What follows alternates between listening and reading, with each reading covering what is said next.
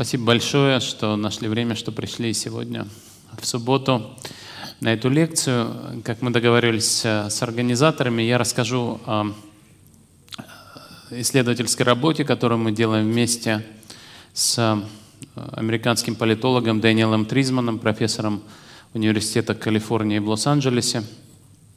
Эта работа опубликована в последнем номере журнала Journal of Economic Perspectives.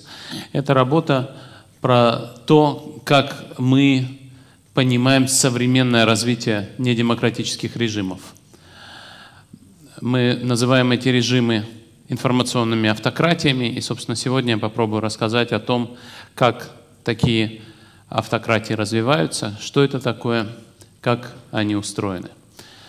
Если мы подумаем вообще о том, как в учебниках истории или учебниках политологии нам рассказывают о недемократических режимах, всегда речь идет о том, что есть э, какой-то диктатор, который заставляет общество при помощи террора подчиняться ему. Диктаторы также используют идеологию, диктаторы хотят удержаться у власти – если вы почитаете книги, например, Ханны Аренд, которая рассуждает о коммунизме и о фашизме, она всегда говорит в терминах того, что нужен и террор, и идеология. Население должно быть в страхе, должно бояться. Для того, чтобы такой режим удерживался у власти, конечно, нужны ресурсы для содержания а, полицейских сил, секретных служб, армии, для содержания идеологических, сотрудников идеологического фронта – и в этом смысле, конечно, это означает, что с экономической точки зрения такого рода диктаторы заинтересованы в экономическом росте просто для того, чтобы было больше денег для содержания репрессивного аппарата. При этом э, отсюда следует, что у этого диктатора должны быть на самом деле даже более сильные стимулы, чем у демократического руководителя. Почему? Потому что этот диктатор собирается э, удерживать власть бесконечно долго. И кроме того, внутри самой диктаторской системы нет никаких сдержек и противовесов, поэтому если есть какое-то правильное решение с экономической точки зрения, никто не остановит реализацию этого правильного решения. Вот такая карикатура того, как устроен репрессивный режим. И действительно, раньше диктаторские режимы так и работали. Если посмотреть на картинки известных диктаторов, Сталина, Гитлера, Мао или латиноамериканских диктаторов а, Аугуста Пиночета или а, генерала, генерала Хорхе э, Видала, последнего генерала, э, военного генерала, руководителя Аргентины, который руководил Аргентиной до 1982 года. Это действительно люди, которые полагались на военную силу, для которых важной была и полиция, и спецслужбы, и армия. Более того, эти люди прямо выглядели как военные, потому что они либо были военными, либо они носили военную форму, потому что они знали, что а, именно сила – это то, что помогает удержаться у власти. Сегодняшние нелиберальные руководители выглядят по-другому. Э, это люди, которые носят серые костюмы, такие же, как и демократические лидеры. Это люди, которые управляют по-другому. Здесь я поместил на этот график э, э, Фухимори, Орбана, венгерского Орбана. Теперь есть премьер-министр Орбан и не только в Будапеште, но и в Бухаресте. Я поместил именно Виктора Орбана, венгерского премьер-министра. Поместил Эрдогана и Путина. Будет дальше понятно, почему я это делаю. Но в целом главное, что я хотел бы показать на этих э, графиках, э, на этих картинках, что эти диктаторы даже визуально выглядят по-другому, не так, как сегодняшние диктаторы. Надо сказать, что Орбан не обязательно считается автократом. С другой стороны, Орбан гордится тем, что он не любит либеральную демократию, считает, что он строит в Венгрии уже построил нелиберальную демократию. Значит, что э, касается того, как эти режимы функционируют. Эти режимы по-прежнему стараются концентрировать в своих руках всю власть, по-прежнему удерживаться у власти, но э, не за счет страха а за, и не за счет насилия, а за счет популярности. А, они пытаются э, быть любимыми они, а, они не пытаются делать так, чтобы их боялись. Самое интересное, что когда они используют насилие, которого, естественно, они используют не очень много, когда они используют насилие, они используют его скрытно. Они пытаются отказаться от ответственности, если погибает их оппонент или что-то случается с их оппонентом, они пытаются относиться к этому так, как будто это сделал кто-то другой, и это не связано с политическими проблемами. А, это большое отличие, как я потом расскажу, от того, что было раньше. Раньше, конечно, были показательные казни, раньше, конечно, диктаторы гордились тем, что они, что они расправились с оппонентом. Это-то и понятно, потому что если ваша цель использовать террор для того, чтобы запугать население – то, конечно, показные э, э, использования насилия гораздо полезнее. И более того, в сегодняшних автократиях практически нет идеологии. Слово «идеология» может означать разные вещи, но когда вы подумаете об идеологии нацизма или коммунизма, то сегодня нет такой же глобальной идеологии, которую вы можете заметить, которая бы всерьез конкурировала бы с либеральной а, с либеральными идеями. И мы поговорим об этом, и я буду готов ответить на ваши вопросы. Естественно, есть религиозные идеологии, есть а, какие-то странные идеологии э, типа сегодняшней северокорейской идеологии Чучхе. Но в целом у современных автократов скорее нет идеологии, чем есть. И они скорее говорят, что мы демократы, и мы такие же, как Запад, только Запад немножко а, извратил свои идеи, а мы э, хотим защищать истинные западные идеи. Э, они в этом смысле, как ни странно, говорят, что мы больше демократы, чем западные демократы. И в этом смысле они пытаются противодействовать Западу. Значит, э, эти лидеры на самом деле являются другими с точки зрения своего опыта, образования и так далее. То, что мы показываем на этом графике, мы смотрим на образование – Э, недемократических лидеров в разные годы. И вы видите, что в последние годы э, недемократические лидеры скорее имеют больше образования. Необразованных лидеров все меньше и меньше. Это важно, потому что действительно для того, чтобы управлять по-новому, как я покажу, нужно делать много вещей, похожих на то, что делают настоящие избранные политики. Потому что использовать не страх и не насилие нужно э, э, руководить по-другому, и это немного сложнее. Значит, что э, мы хотим сделать в этой статье? Мы хотим рассказать о том, что за последние 50 лет происходит действительно переход от старой модели диктатуры к новой. Эта модель концептуально может быть описана так.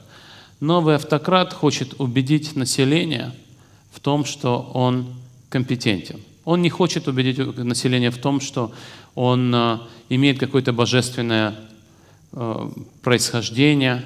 Он не хочет убедить население в том, что есть какая-то великая идеология. Он просто хочет сказать, я компетентный лидер.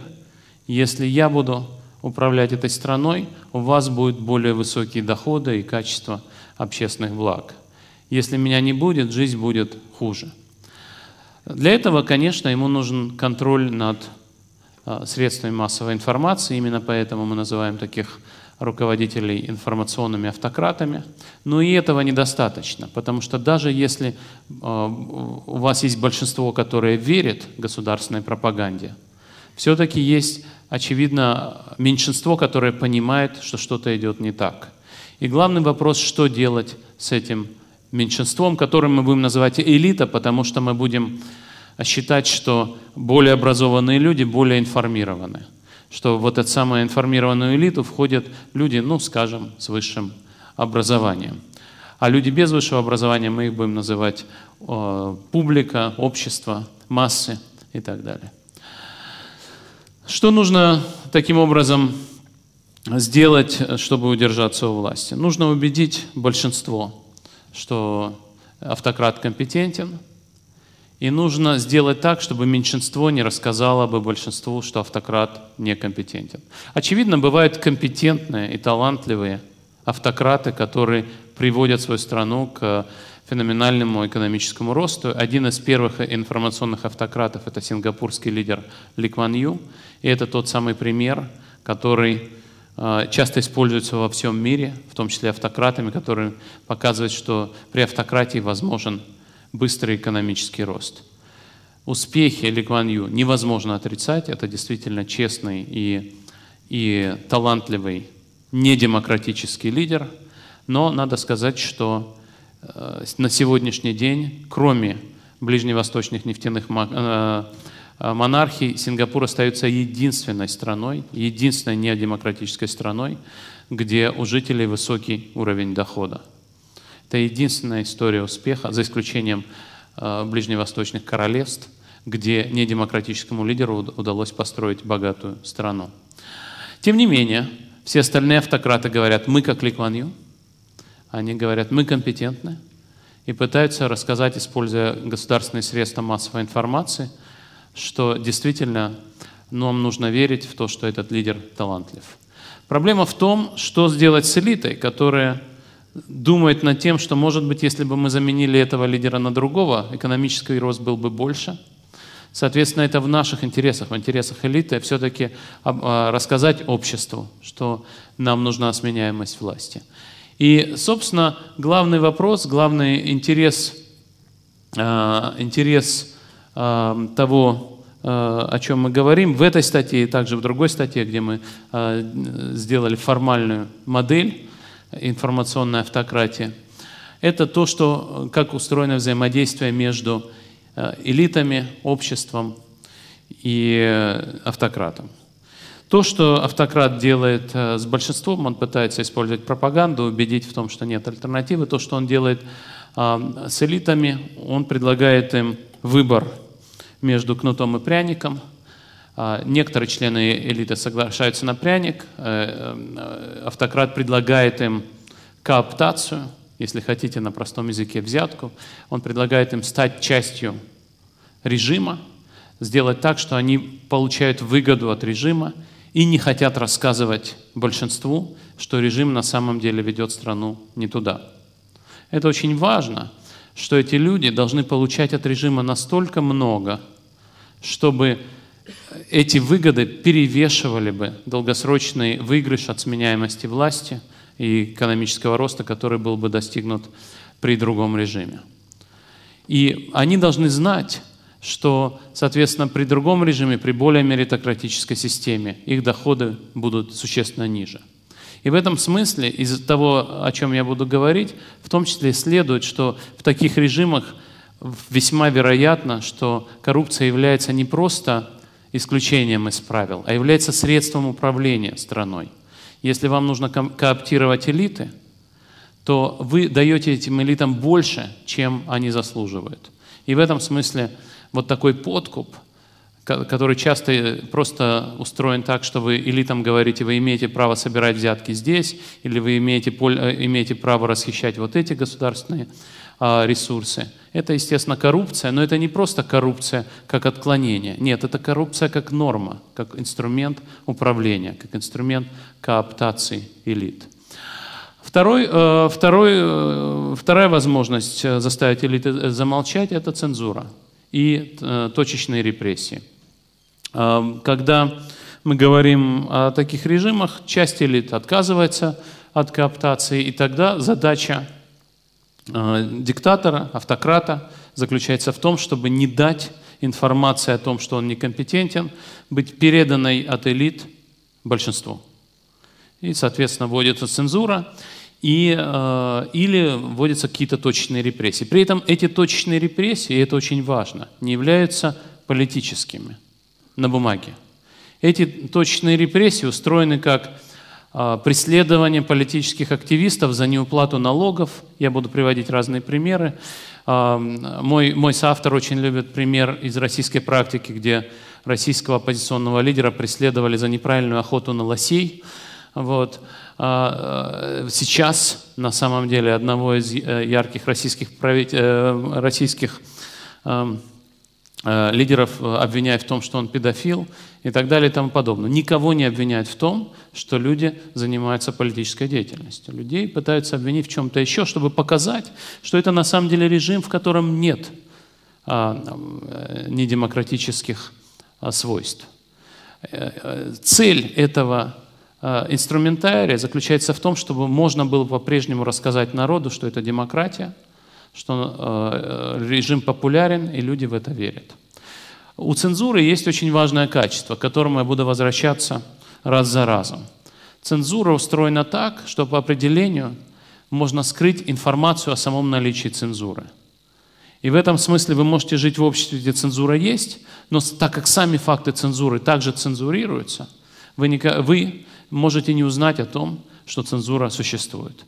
И мы предполагаем, что информированные элиты понимают, что происходит, наблюдают цензуру, а большинство в случае наличия цензуры может об этом не узнать, если об этом, цензуре, э, если об, об этом факте цензуры не рассказать.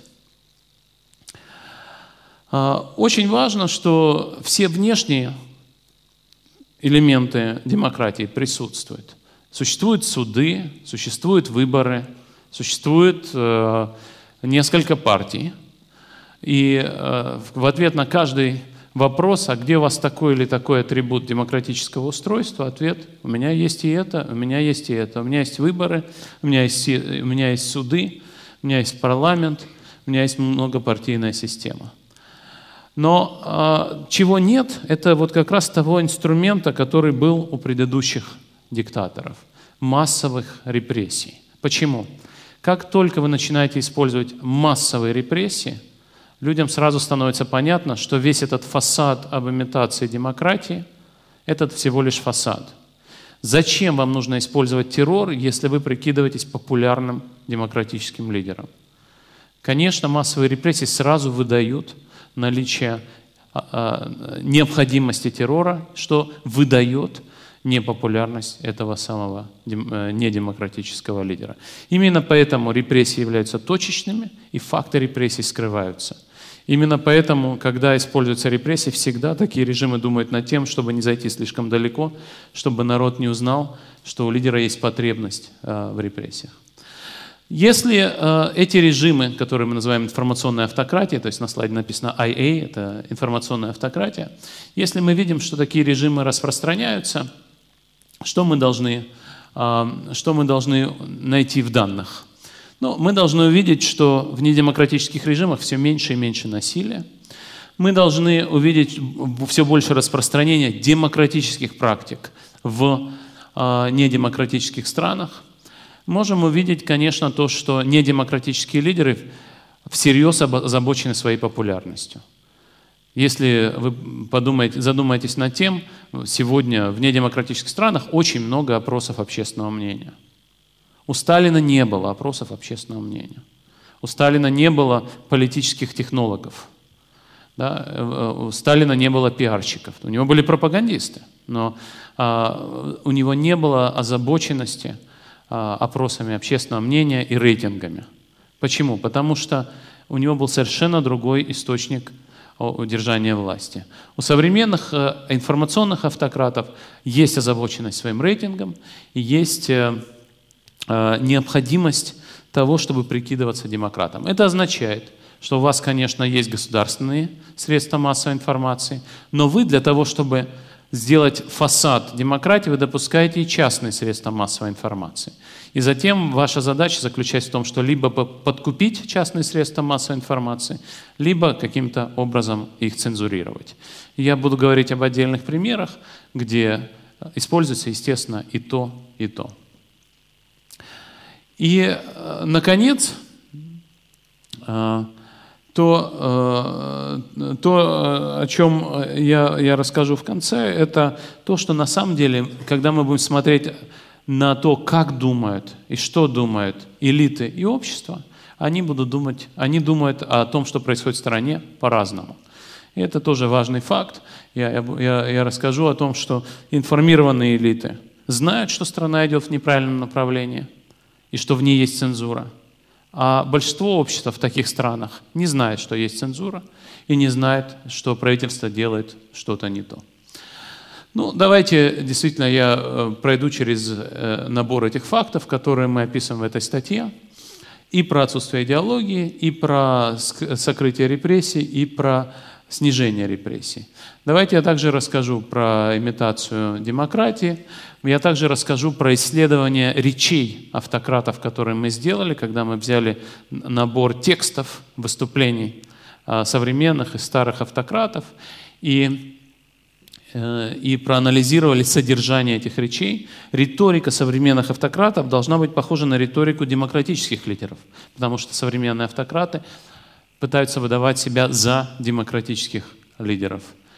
Ну и вот э, я покажу и то, что есть различия в точках зрения у э, э информированных элит и у, большинства населения. Надо сказать, что когда мы говорим, что информационных автократов все больше и больше, мы не говорим, что э, люди старого типа, диктаторы старого типа исчезли. А, вот вам две картинки людей в униформах, в военной форме. Э, Асад и Ким – такие режимы существуют. Это режимы, где удержание власти основано на военной силе. Неудивительно, что эти люди носят военную форму. Они пытаются сигнализировать нам, что это люди э, не штатские и готовы прибегнуть к насилию. При этом, как вы э, знаете, Ким никогда не был генералом, Асад был офтальмологом. Тем не менее, все больше и больше они носят и военную форму. А, но, тем не менее, давайте посмотрим на то, то, те данные, которые мы собрали. Значит, что мы сделали? Для всех лидеров, для всех недемократических режимов, начиная с 1946 года, мы собрали данные по использованию насилия. Как мы определяем э, недемократических лидеров? Во-первых, мы смотрим только на тех, кто, по крайней мере, провел пять лет во власти, просто чтобы отбросить очень много шума, который связан с тем, что есть лидеры, которые захватывают власть на год или на два. Во-вторых, как мы определяем недемократического лидера? В э, общеиспользуемой базе данных Polity 4, Polity 4 есть специальная мера, которая называется Polity 2, которая э, расположена от минус 10 до плюс 10. Условно говоря, Швеция – это демократия плюс 10, Северная Корея – это не демократия минус 10. Саудовская Аравия тоже минус 9 или минус 10. И в политической науке вообще принят э, порог 6. Если у вас это число от минус 10 до 6, до 5, то это считается не демократия, 6, 7, 8, 9 или 10 считается демократия. Откуда берутся эти числа? Эти числа от минус 10 до 10 – это экспертные оценки того, существует ли в этом режиме разделение властей, насколько там честные выборы, существует ли, есть ли равные шансы у политических конкурентов э, и так далее и тому подобное. Но в политической науке эти оценки используются везде, и это считается самой распространенной оценкой. Впрочем, мы смотрели, естественно, и на другие оценки качества демократии. Мы собрали данные о том, сколько государство убивает людей а, в каждый год, а, включая а, безоружных протестующих, включая казни, включая а, людей, которые задержаны по политическим основаниям и умерли в тюрьме, и включая просто уничтожение людей военными. Мы также смотрим не на убитых, но и на заключенных также. Заключенными данные собирать гораздо труднее, есть много расхождений, кто является, кто не является политическими заключенными, но в конце концов мы собираем данные не в каждый год, а в самый большой год. В этот, э, с этим, как правило, гораздо проще, потому что э, когда происходит пик э, количества политических заключенных, то об этом гораздо легче найти информацию. А, и мы собираем разные данные об использовании пыток. Значит, вот данные по пропорции диктатур, в которых используются массовые, а, массовые убийства граждан государством. И вы видите, что а, за последние 30 лет эта, эта пропорция резко упала. Если она была на уровне примерно 30 э, процентов, то сейчас она на уровне примерно 10 процентов. Это на самом деле серьезный спад. Сегодняшние диктатуры находятся на беспрецедентно низком уровне использования насилия. Несмотря на то, что здесь сюда входят и гражданские войны на Ближнем Востоке и так далее и тому подобное, но каждая десятая диктатура сегодня использует массовое убийство, а девять десятых не используют. Вот э, э, что сделать, если мы разобьем пропорции диктатур, в которых больше, чем 10 политических убийств или больше, чем 100 политических убийств. В зависимости от того, где мы проведем этот порог, мы получим разную динамику, немного разную динамику. Но мы видим, что последние 30-40 лет э, динамика действительно идет вниз и достигает очень низких значений. Вот э, отдельная подвыборка стран, где в этот момент нет гражданской войны. Часть этих убийств, о которых я говорил, она объясняется э, гражданской войной. Когда вы вычитаете гражданскую войну, то действительно количество режимов, где убивают больше, чем 100 человек в год, что по сталинским меркам даже как-то неприлично обсуждать, да, вот, э, э, таких режимов всего процентов 5. Больше, чем 10 э, убийств в год, примерно 15 процентов. А, вот политические заключенные. Опять-таки, э, до э, конца прошлого века это была примерно постоянная величина, процент режимов, где больше, чем 100 политических заключенных в году, в наибольшем году, эта пропорция была Э, достаточно высокой, э, практически 80%, сейчас это примерно 40%. Если посмотреть на больше, чем тысячу политических заключенных, то эта пропорция снизилась с 60% примерно до 20%. Здесь, э, опять-таки, обозначены декады, и каждая декада – это декада, в которой заданный лидер пришел к власти. Многие из людей, которые находятся здесь, это на самом деле лидеры, которые продолжают управлять своей страной. Многие из этих лидеров, как вы знаете, находятся во власти больше, чем 20 лет. А, вот а, а, процент диктаторов, которых международные НКО, международные некоммерческие организации обвиняют в пытках своих политических оппонентов. Опять-таки, последние 30 лет резкое снижение, резкое снижение количества пыток.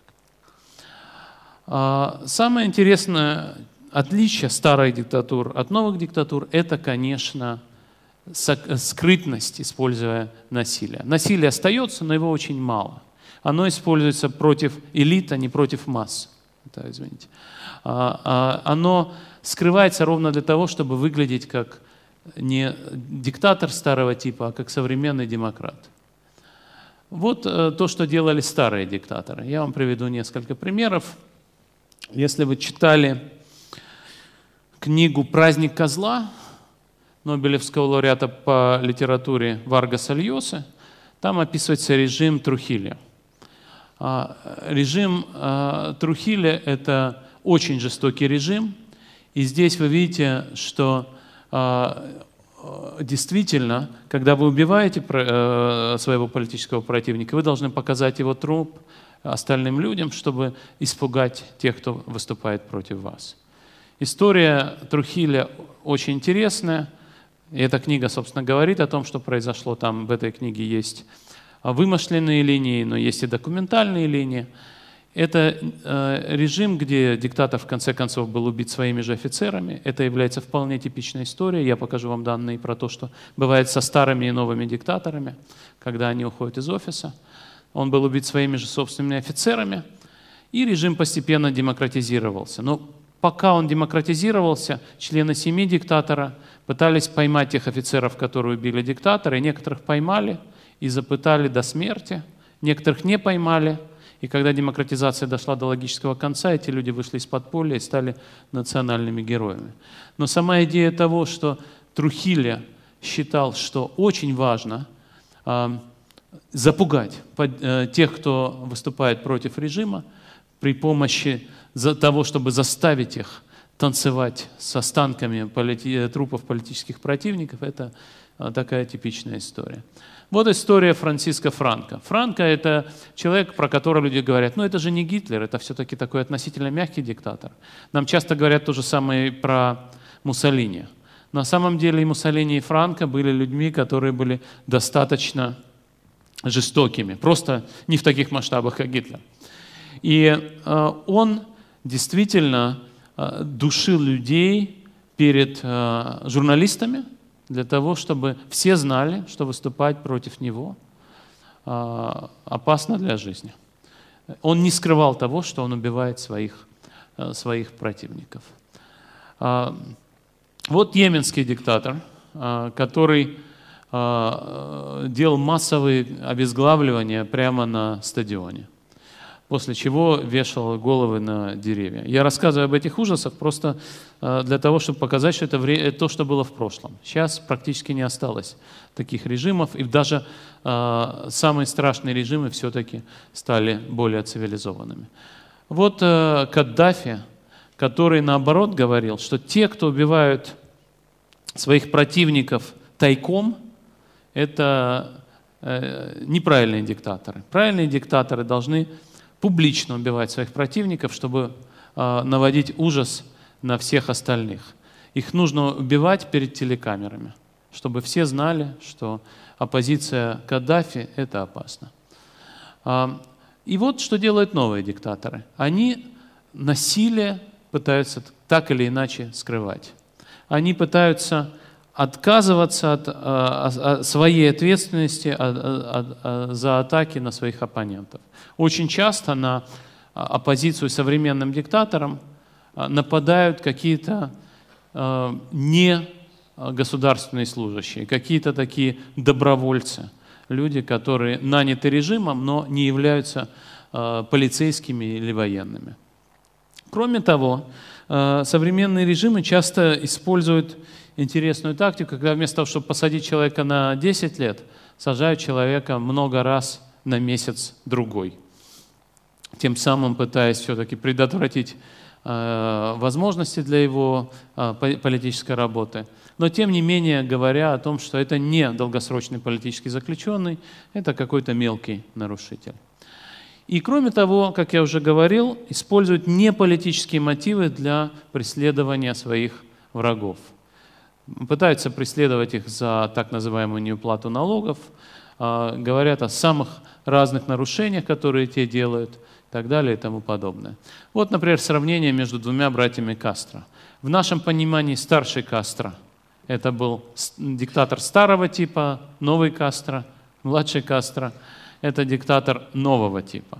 И действительно, старший Кастро сажал людей на длинные сроки, младший Кастро – задерживал диссидентов всего лишь на несколько дней, но много раз. А, вот история турецких, а, турецкого оппозиционера. Вы знаете, что в Турции были выборы президента в прошлом году. А, один из участников этих выборов вел кампанию из тюрьмы. Демиртаж, руководитель курдской партии, сидел в тюрьме, он все-таки набрал свои 10%, но он мог участвовать в выборах. Почему? Потому что он сидел в тюрьме не по какому-то там тяжкому обвинению в измене Родине, а потому что он подделал справку о, о, о, о военном призыве да, для, для, для, для того, чтобы избежать военного, военной службы. А, Анвара Ибрагима в э, Малайзии посадили за э, гомосексуализм а не за политическую активность. Более того, исчезла идеология. Вот здесь мы посчитали все режимы, в которых была такая или другая идеология. Мы расклассифицировали идеологию на марксистскую, это э, верхний, верхний, э, верхняя часть графика, на исламистскую, ну или другую какую-то официальную идеологию. И вы видите, что, естественно, после падения Берлинской стены и распада Советского Союза произошел резкий обвал процентов диктатор, э, диктатур с марксистской идеологией.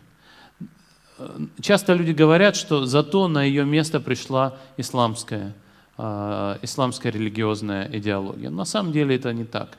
Э, произошло расширение количества режимов с исламской идеологией, но по-прежнему а, эта доля не очень велика. И главное, что суммарное количество режимов с идеологией, с идеологией остается достаточно низким. Мы говорим примерно от, всего лишь о 20% режимов.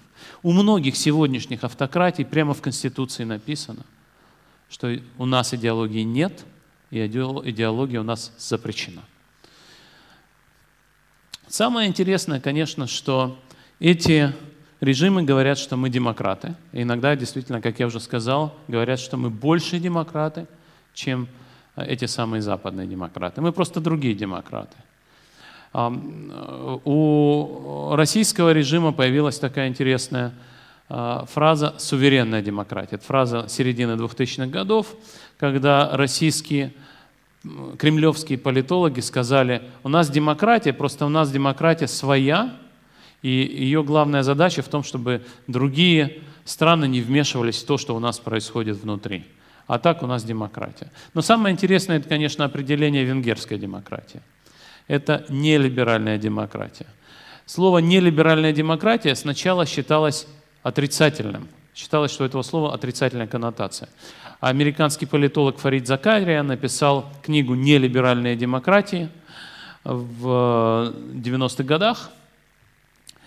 И э, казалось, что это критика – он критиковал тот факт, что существуют вот такого типа гибридные режимы, которые вроде имеют выбор, а с другой стороны не обеспечивают равенство политической конкуренции.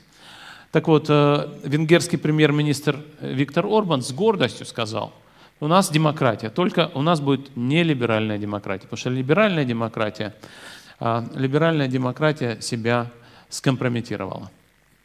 И слово демократия они продолжают э, использовать. А, я, я вам могу сказать, что э, когда избрали американского президента Дональда Трампа, я был на конференции в Будапеште, который открывал премьер-министр Орбан.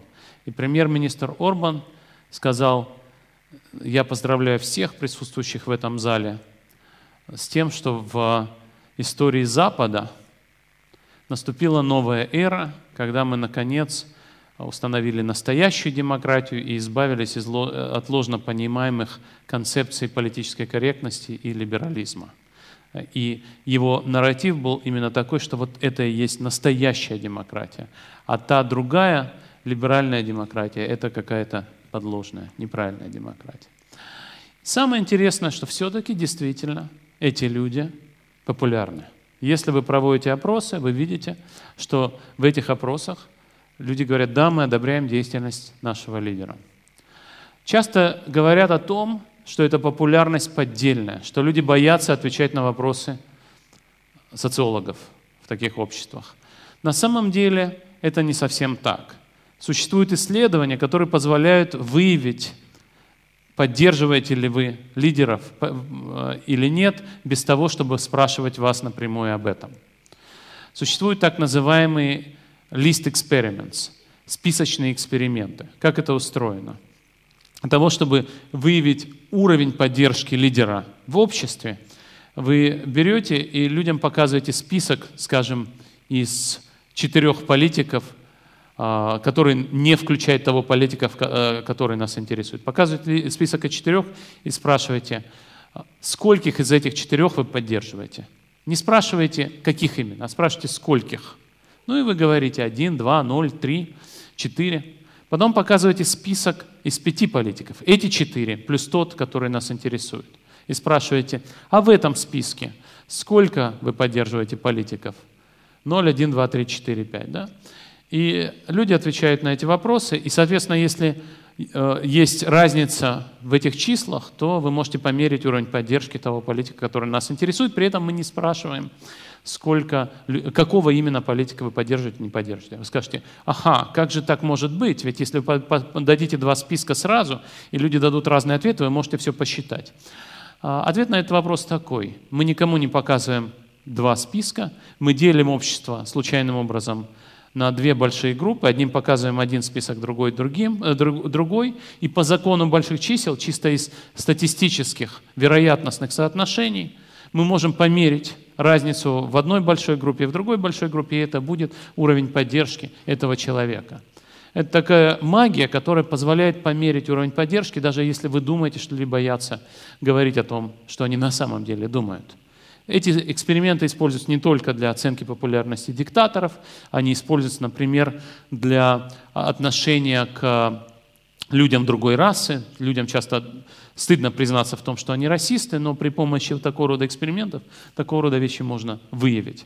Так вот, эксперименты, списочные эксперименты в России показывают, что уровень поддержки Путина чуть-чуть меньше, чем а, то, что мы видим в открытых опросах. Вместо, грубо говоря, тогда, когда эти опросы, э, эксперименты проводились, вместо 80% речь идет примерно о 70%. А, вот э, пропорция э, этих самых э, недемократических режимов, в которых есть парламенты. Вы можете увидеть, что раньше были режимы, в которых парламентов вообще не было. Были режимы, в которых парламенты были, но они не избирались, а назначались так или иначе. Были режимы, в которых выборы были, но правящая партия набирала больше, чем 95% голосов. И, собственно, белая часть графика наверху – это пропорция режимов, в которых есть парламент, есть выборы, и правящая партия имеет меньше, чем 95% голосов.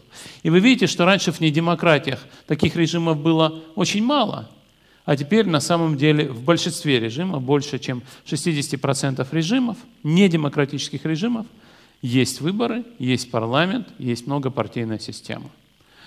Это в этом смысле а, напоминает, напоминает то, что происходит. Да? А, в, а, в разных источниках можно найти данные и про манипуляцию выборами. Здесь мы показываем, скольких кандидатов, в скольких э, режимах запрещено, запрещается отдельным кандидатам, отдельным оппозиционным кандидатам участвовать в выборах. Есть э, очень много режимов, в которых это происходит. Есть режимы, в которых, э, в которых э, есть, есть какие-то преследования оппозиционных кандидатов. Есть режимы, в которых у оппозиционных кандидатов нет допуск, равного доступа к СМИ. И чем дальше, тем важнее вот именно этот элемент. Вы видите, пропорция режимов, где меньше доступа к СМИ, у оппозиционных кандидатов, эта пропорция растет, потому что информация становится все важнее и важнее. А сплошная линия здесь – это э, пропорция режимов, в которых международные наблюдатели э, говорят о том, э, что им позволяют наблюдать за выборами. И это очень интересная часть того, что происходит. Вы допускаете международных наблюдателей. Эти международные наблюдатели могут даже сказать, смотрите, у вас нет равного доступа к, к СМИ, но так как об этом никто не узнает, ведь вы контролируете внутри своей страны, вы контролируете СМИ, то вы можете сказать своим э, гражданам, смотрите, выборы были, оппозиционные кандидаты были. Пусть я не всех допустил оппозиционных кандидатов, но они были. А также были международные наблюдатели. Что вам еще надо? А, еще важная часть – это, конечно, а, собственно, а, подкуп. И очень интересно, конечно, то, что вам нужны деньги для того, чтобы подкупать элиты и для того, чтобы финансировать вот всю эту машину пропаганды, политических консультантов и журналистов. И это на самом деле не, такая дешевая, не такое дешевое удовольствие. И получается очень интересный выбор. Вы хотите убедить людей в том, что вы более компетентны, чем любая замена, и для этого вы должны сделать так, чтобы у людей в карманах, в холодильниках было больше денег. С другой стороны, вам нужно потратить деньги на всю эту машину подкупа, манипуляций, кооптации. И в этом смысле, в конце концов, у вас есть выбор между тем, на что потратить деньги. На информацию или на холодильник. Как э, в России говорят, на холодильник или на телевизор. И это, конечно, очень трудный выбор. И в конце концов, от того, сколько людей вам нужно цензурировать, подкупать или репрессировать, зависит то, насколько удастся вам удержаться у власти. И, и наш анализ предсказывает, что если элита очень большая, то в конце концов ваш режим просто обанкротится. У вас не хватит денег на то, чтобы подкупать или цензурировать элиты, и для того, чтобы кормить массы. Потому что когда у людей в конце концов а, заканчиваются деньги и. Э, еда в холодильнике, они начинают задавать сложные вопросы. Значит, вот э, график, который мы построили на основании данных э, опросов Гэллопа по всему миру. То, что мы сделали, мы разделили страны по уровню э, демократии. Самые правые, самые правые страны – это где уровень демократии 10, потом 9, 8, 7, 6, а это вот автократия. Да? Это несовершенные демократии – это автократия. И э, точки и доверительные интервалы вокруг этих точек – это то, насколько элиты в большей степени одобряют э, лидера, чем массы. Если это число положительное, это значит, что элиты имеют более положительное мнение о, о лидере, чем массы. Вопрос звучит так. Одобряете ли вы э, лидера своей страны?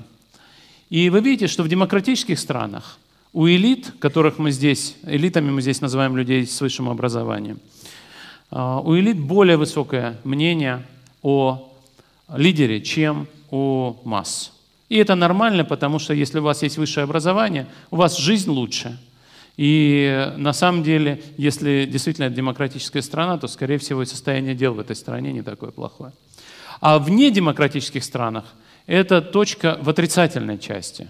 У элит более критическое отношение, более отрицательное отношение к власти, чем у масс. И это на самом деле парадокс.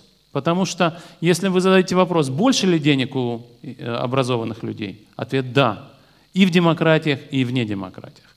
Если вы зададите вопрос, а, выше ли у них уровень удовлетворенности жизни, выше ли у них уровень счастья, Ответ будет «да». В недемократиях люди, образованные люди более счастливы, чем необразованные. Но они, за счет того, что они образованы, они понимают, что страна идет в неправильном направлении, и их отношение к лидеру более отрицательное. А, интересный пример – это история Перу. И история того, как, а, а, какие именно приоритеты с точки зрения отношения к политическим институтом у автократов, это, собственно, то, что делал Фухимори. А, режим Фухимори мы тоже считаем одним из пионеров а, информационной автократии. Это человек, который сначала выиграл честно выборы, а потом устроил то, что называется автопереворот. То есть он сам себя а, выгнал с работы и назначил более авторитарным президентом. Вот. Он фактически совершил государственный переворот в свою пользу. И этот режим хорошо изучен вот почему. У Фухимори был э, глава службы безопасности Монтесинос. Монтесинос отвечал за внутреннюю политику, и он делал следующее. Он раздавал взятки судьям, сенаторам, членам Нижней палаты парламента оппозиционной партии, активистам, журналистам, владельцам телеканалов. Будучи человеком не наивным, он требовал от этих людей расписок. Он говорил, напиши мне, пожалуйста, я, член парламента от оппозиционной партии, получил 20 тысяч долларов, обязуюсь голосовать так, так, так и так. Эти расписки он хранил у себя в архиве. Когда режим рухнул, этот архив достался журналистам, исследователям, и поэтому мы сегодня точно знаем – на кого этот режим тратил больше всего денег. Сколько, грубо говоря, судей приходилось на одного сенатора? Кто дороже всего ценился режимом Монтесиносом? И ответ – медиа, журналисты, телеканалы. Это было для него самым главным, самой главной статьей расходов. Он считал, что оппозиционный политик – это, конечно, важно. Но если оппозиционный политик продолжает быть оппозиционным политиком и не берет взятку – но про него никто не узнает, потому что его никогда не покажут по телевизору, то это еще лучше.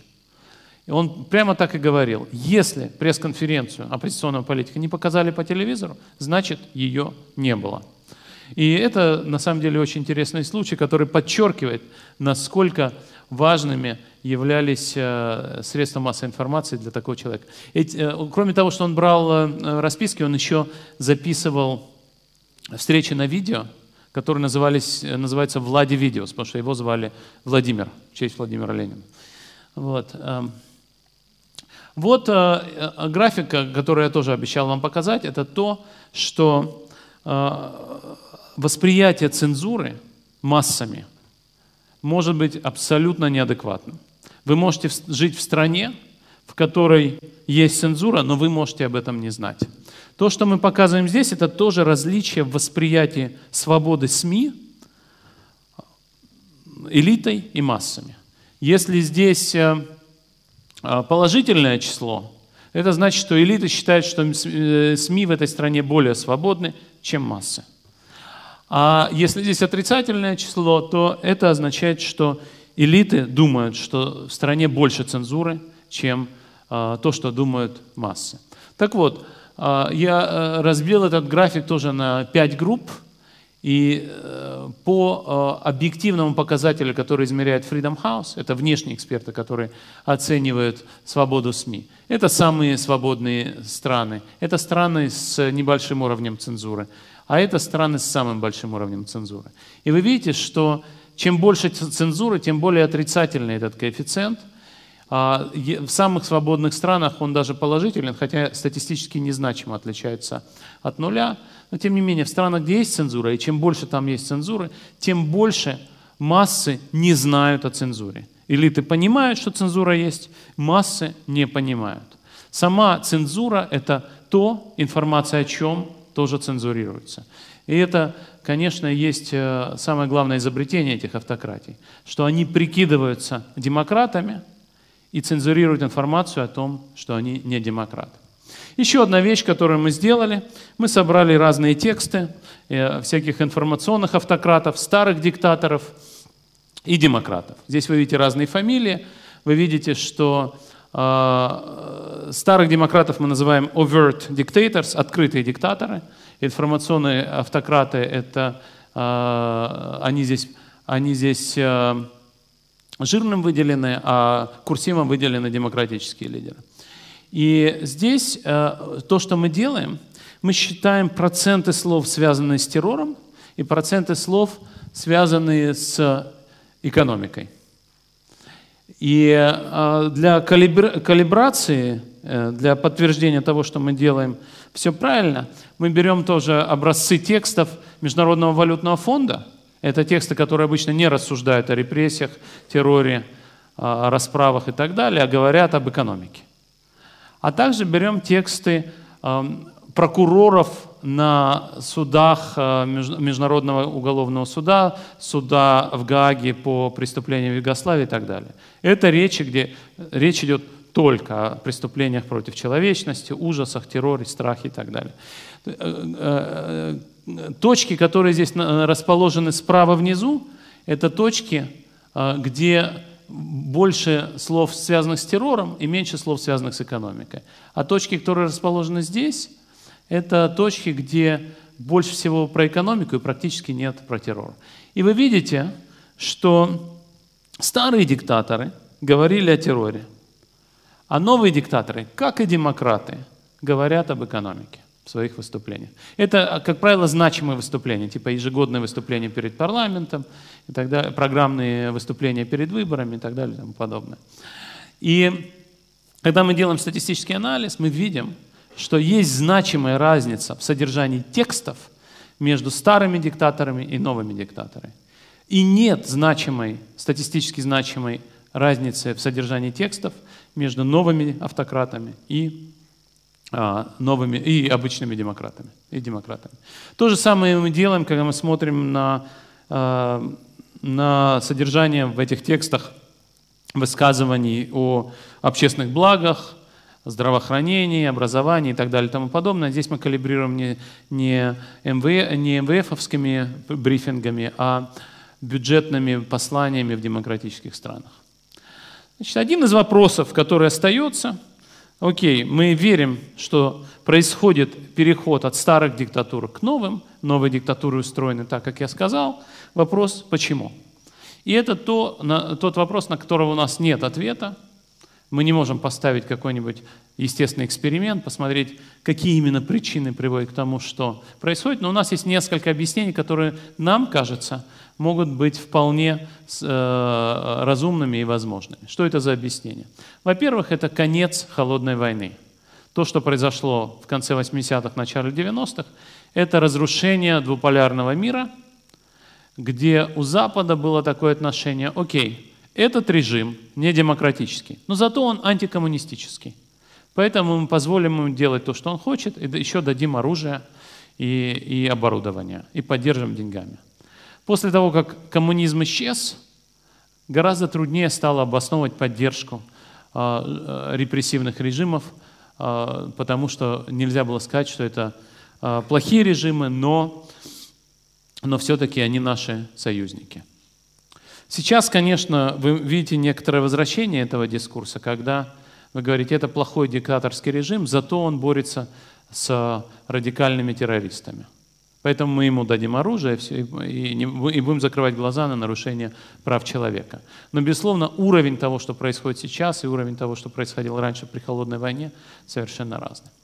Вторая вещь – это глобализация и технологическое развитие.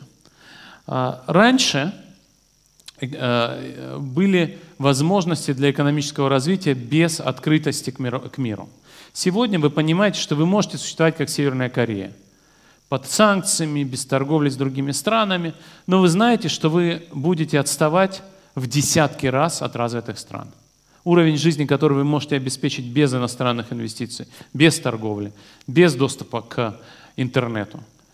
Не в разы, а уже в десятки раз ниже, чем чем э, в странах, которые все-таки открыты к миру. И современные автократии открыты к миру. Они торгуют, они инвестируют, они привлекают инвестиции, и они позволяют использовать современные технологии.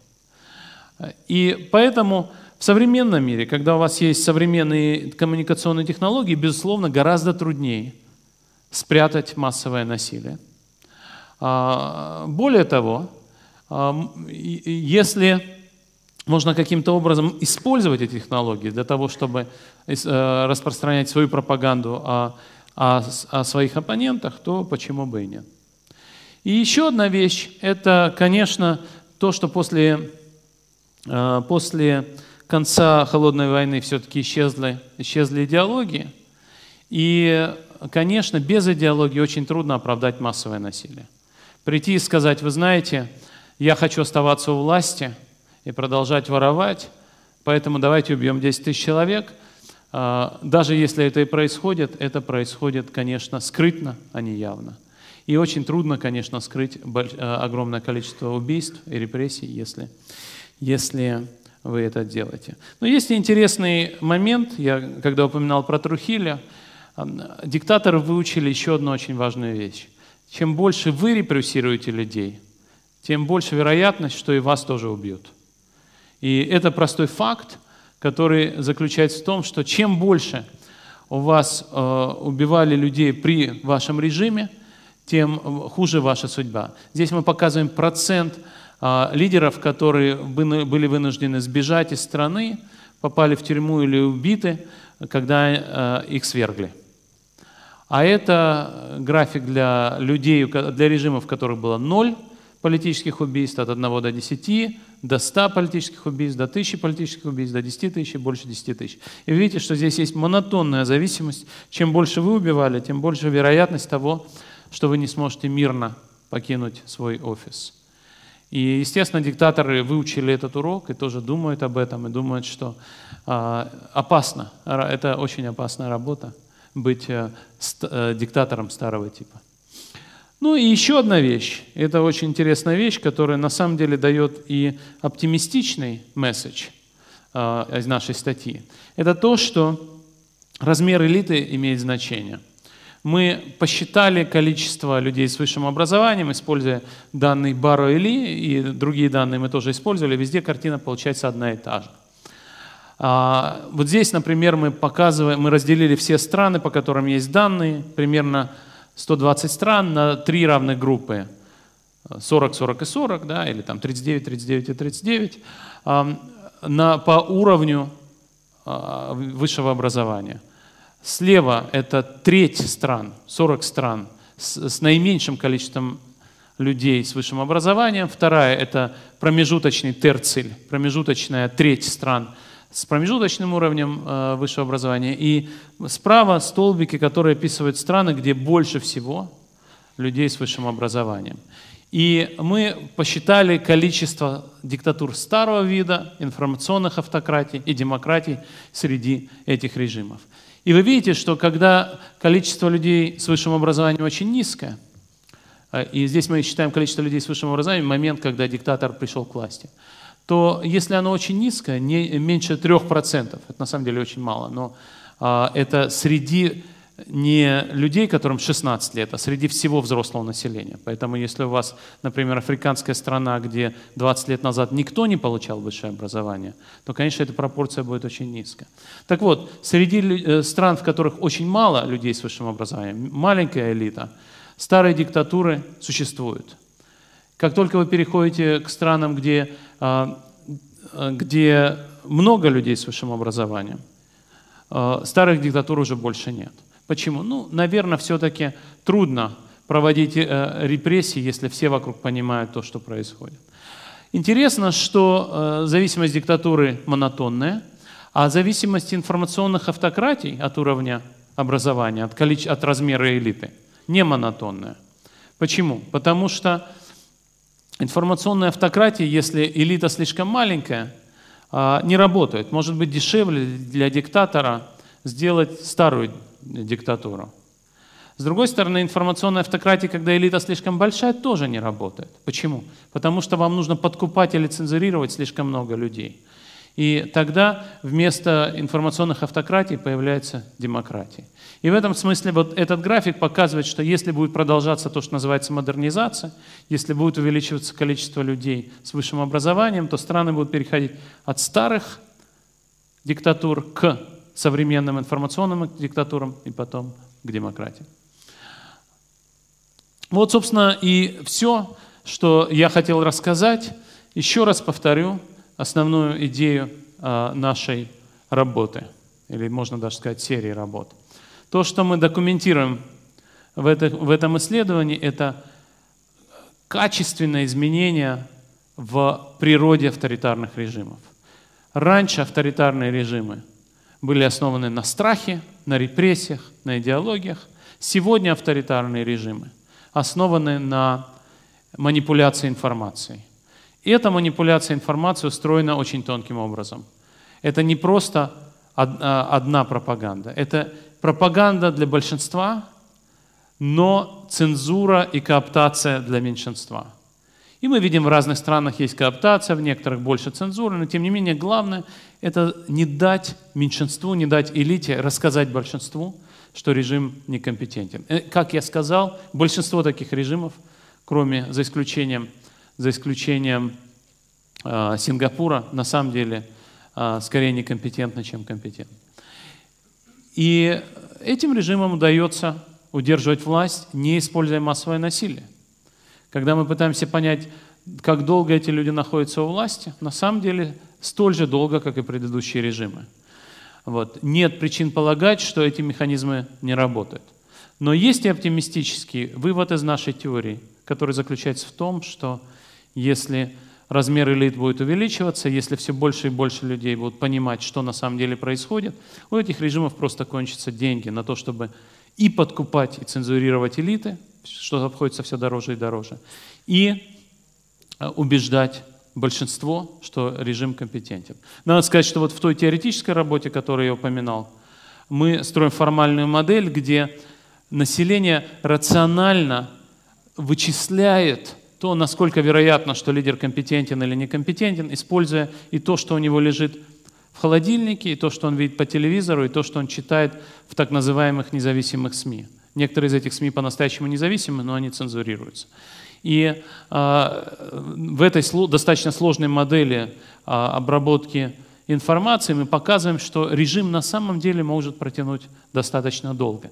И более того, бывают даже ситуации, когда со временем, несмотря на то, что экономического роста нет, популярность режима растет все дальше и дальше, я готов отдельно об этом долго разговаривать, но суть от этого не меняется.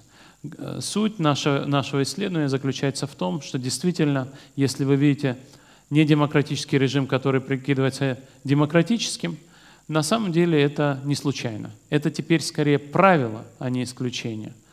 Эти страны э, использует современные информационные технологии, использует их достаточно успешно. Я остановлюсь здесь, я готов ответить на ваши вопросы.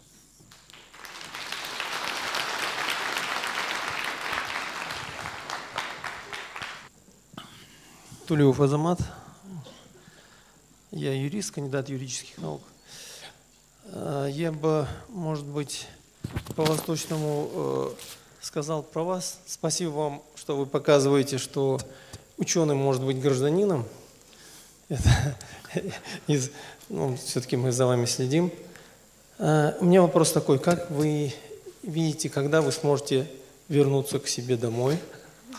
Первое. И э, второй вопрос уже чисто практически, практически, исходя из того, что мы находимся здесь, в Казахстане, вы находитесь. Каким вы видите Казахстан ну, лет через 10? Вот из того контекста, то, что э, темы, которые вы рассказали. Спасибо. Спасибо большое. Я тоже восточный человек. Да. Я родился во Владикавказе. А, попробую ответить вам также по-восточному. А, я думаю, что... И, кстати, наши данные показывают, что Россия — это такое же исключение, как Сингапур, вот в каком смысле.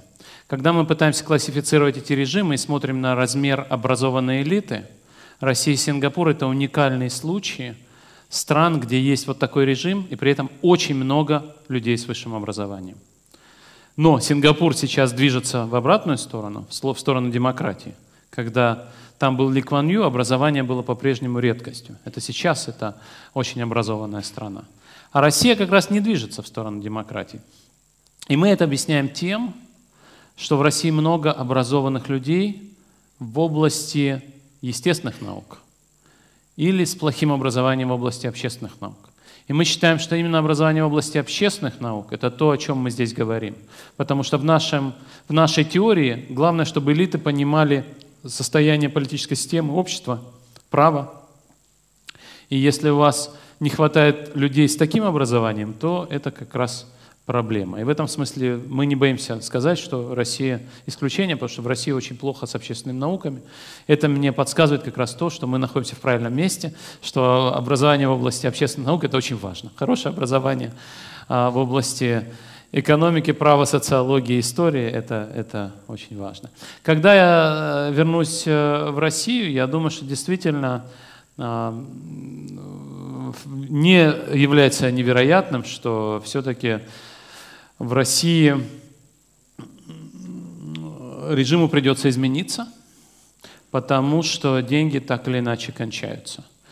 А, для того, чтобы а, быть неголословным, я процитирую премьер-министра Медведева. В 2016 году к нему подошли пенсионеры и спросили, когда же все-таки вы будете индексировать нам пенсии от инфляции? На что премьер-министр Медведев сказал, денег нет, но вы держитесь, здоровья вам и хорошего настроения. Вот. И, естественно, такого рода ответы снижают популярность власти. И то, что сейчас провели так называемую пенсионную реформу, то есть отобрали деньги у, не, у нескольких когорт пенсионеров, предпенсион, людей предпенсионного возраста, привело к падению рейтинга Путина ниже 50%. Это на самом деле важный порог – если на вопрос люди, за кого вы будете голосовать, если выборы стоят сейчас, люди отвечают, меньше 50% отвечают за Путина, то вполне возможно, что будет второй тур. Да? А второй тур эти люди не любят совсем. Ну, в общем, ситуация, ситуация меняется. При этом надо сказать, что хотел бы процитировать еще одного человека, председателя Сбербанка Германа Грефа, председателя правления Сбербанка Германа Грефа. Э, после того, как премьер-министр сказал, денег нет, но вы держитесь, к Грефу подошли люди и сказали, а вот премьер-министр сказал, денег нет. Вы банкир, у вас деньги есть? Вообще в стране деньги есть? Если вы руководите банком, для людей, которые собираются работать в банках, никому не говорите, что в банке денег нет. Это плохая идея. Вот. И Герман Греф так и сказал. У кого-то нет денег, а у кого-то есть. Вот это ровно та же самая история. В России, особенно в Москве, есть много людей, у которых деньги есть, и которые будут защищать этот самый режим. Что касается того, что будет в Казахстане лет через 10, мы не знаем. но вполне возможно, что произойдет изменение режима. В какую сторону мы тоже не знаем. Слово «режим» я использую именно в научном смысле. Режим – это совокупность правил, определяющих выбор лидера страны и определение политики, в том числе экономической политики, в том числе и внутренней политики. И в этом смысле уже сейчас происходит изменение режима, потому что а, раньше не было смены лидера, а теперь есть. Вот. А, каким дальше образом будет трансформироваться выбор лидера и определение того, кто на самом деле принимает решения, мы не знаем. Но точно через 10 лет влияние национального лидера будет меньше. И это означает, что режим каким-то образом трансформируется. В целом есть много примеров того, как такие режимы постепенно трансформируются и становятся демократиями. И еще раз скажу, из нашего исследования следует, что чем больше людей будут учиться и получать хорошее образование в области общественных наук, тем быстрее э, изменится э, ситуация. Давайте по одному вопросу с каждого микрофона.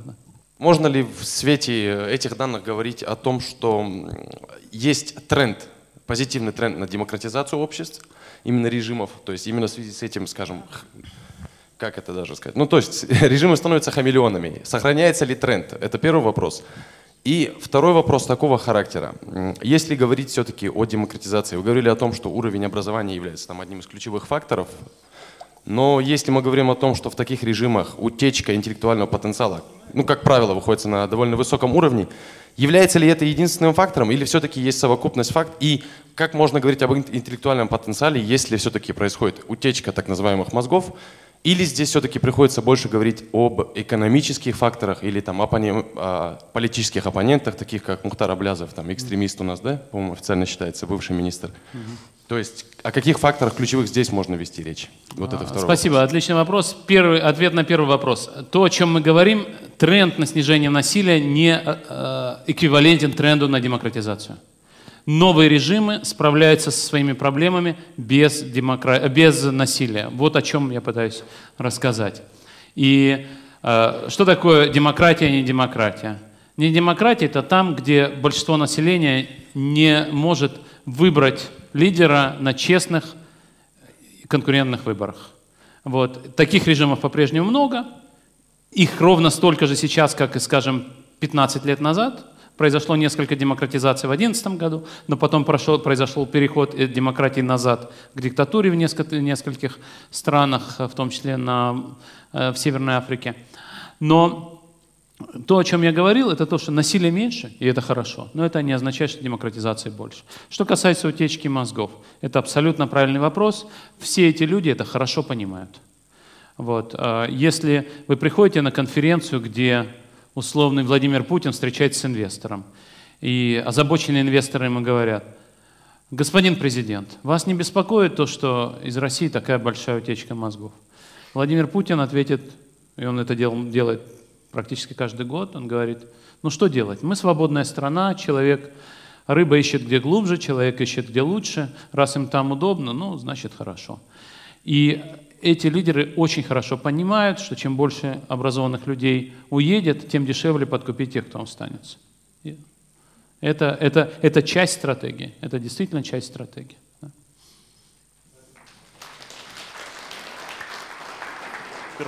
Спасибо, Сергей Маратович. Асадбек Нургабдешев, директор Центра HR-исследований.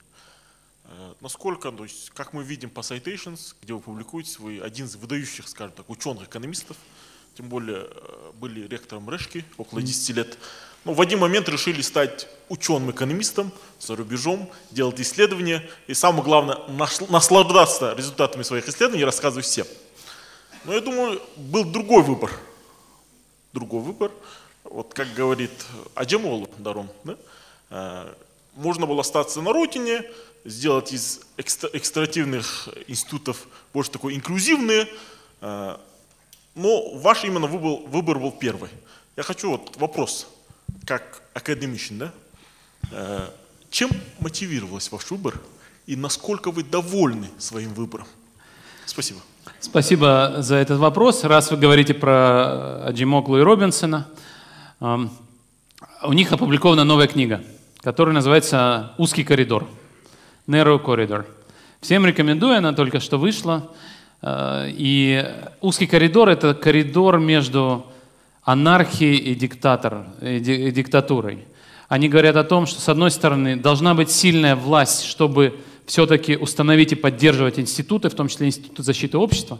Но кроме этого должно быть гражданское общество, которое ограничивает диктаторские поползновения этой власти. И нужно пройти вот этим узким коридором между властью, которая слишком сильная, и властью, которая бесконтрольна. А, почему я об этом говорю? Потому что действительно выбор, а, который у меня был в 2013 году, действительно был узкий коридор. Вот. Куда бы это привел коридор, было не совсем понятно. Выбор был примерно такой, на запад или на восток. Да? А, и то, что я могу вам сказать про образование, обучение и так далее. Конечно, плохо, когда люди уезжают. С другой стороны, если вы знаете, что у вас есть конкурентоспособное образование, и вы знаете, что вы можете уехать, вы можете позволить себе больше с точки зрения того, что вы можете чувствовать свободно, говорить свободно, потому что вы знаете, что если вам придется уехать, вы сможете уехать. И я думал, что это в том числе определяет и отношение ко мне с другой стороны – что они знают, что все равно я смогу уехать, что мне в этом смысле не так много, а, не так страшно, как некоторым другим. Но пришел такой момент, когда выяснилось, что мое понимание того, что можно говорить, их понимание того, что они готовы слышать от меня, разошлись. То есть до 2013 года как-то было совместимо, то, что я готов был говорить, и они готовы были слышать. А потом нет, и мой выбор был такой, э, оставаться свободным человеком или э, иметь ограничения.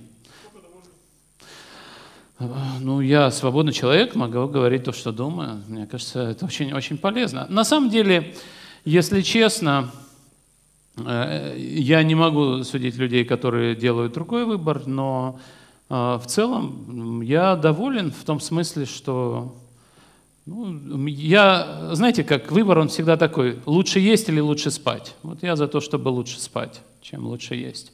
А есть люди, которые делают выбор лучше есть. И вот эта история про кооптацию или цензуру, этот выбор, эти диктаторы часто в явном виде предлагают людям, которые живут в таких странах. Вы можете быть с нами, и вы будете лучше есть. Или вы будете против нас, вы будете лучше спать, но не обязательно на свободе. Вот. И э, на самом деле, вот я говорил про короткие сроки. В прошлом году Алексей Навальный провел за решеткой э, месяца три, неделю, две недели, месяц. Вот, э, и в принципе, действительно, он уже знает, как устроен этот спецприемник, этот изолятор. Вот. Это действительно неприятно. Я не готов э, спать не на свободе. В этом смысле я доволен своим выбором. Да. Спасибо вам большое за то, что посетили наш университет. Я старший преподаватель университета Нархоз, Нартов Павел. У меня вопрос такой. Сейчас мы с моим коллегой, э, поляком, обсуждаем э, проблему доверия в бизнесе. И на самом деле здесь у меня возник вот э, мостик, такая параллель. И неудивительно, что, кстати, у поляка это возникло, потому что в Польше, в Польше количество образованных людей не падает, к сожалению, чтобы ну, подтвердить эту модель. И есть ли здесь проблема, то есть, э, с одной стороны, здесь, наверное, каузальность, э, будет ли информационный автократ подрывать специально доверие между элитой и между массами, и между, соответственно, населением и институтами, которые существуют, э, либо же она как вторично здесь появляется. Но, тем не менее, вот есть ли какие-то исследования, я буду благодарен, если mm-hmm. вы подскажете, mm-hmm. что можно почитать в этом направлении. Mm-hmm. Спасибо. Спасибо большое. Это очень хороший вопрос. Что касается того, что почитать. Есть статья, называется э, э, Distrust and Regulation. Это статья, авторами которой являются Агион, Алган, Каюк и Э, опубликован в 2010 году. В этой работе строится модель, где ключевым параметром является именно доверие людей между друг другом и к бизнесу. И то, при каких условиях люди готовы дать правительству больше власти чтобы вымогать взятки у бизнеса, потому что они не доверяют бизнесу больше, чем друг другу или правительству. В этом смысле, мне кажется, это вполне актуальная модель. С точки зрения того, как мы э, э понимаем, как устроены эти режимы, я могу сказать, что я вам тут рассказываю общие закономерности, но, естественно, мы прочитали очень много про все эти режимы. В этих режимах есть цель подорвать уровень доверия между людьми, чтобы снизить работу гражданского общества, мобилизацию общества, подорвать доверие к независимым СМИ и так далее. В общем, эти режимы стараются над этим работать. Что касается Польши, много все-таки людей уехало, но надо сказать, что Польша все-таки это очень успешная экономическая страна, в том числе и потому, что были проведены важные реформы до этой партии. Кроме того, э, были ошибки у предыдущей партии, но действительно, если говорить об этой модели, что начала делать партия ПИС, когда она пришла к власти? Она пошла прямо по нашему списку. Не то, что они читали эту работу, но они учились у венгерских коллег, и опытным путем эти люди друг другу рассказывают, что работает, что не работает. Захват госпредприятий, э, Э, средства массовой информации, суды, просто действительно, чтобы э, монополизировать, монополизировать деньги и информацию. Вот. И пока все равно я не считаю, что это автократия, потому что, потому что оппозиция есть, оппозиция в парламенте, в Сенате у оппозиции по-прежнему большинство. Поэтому Польша это то, где одна из партий пытается имитировать венгерский режим, но мне кажется, еще рано говорить о том, что это произошло. Спасибо. Спасибо. Да. Добрый день, Санат Кожахмед, исследователь. А, у меня такой вопрос а, по поводу вот этой а, вот модели, которую вы говорили.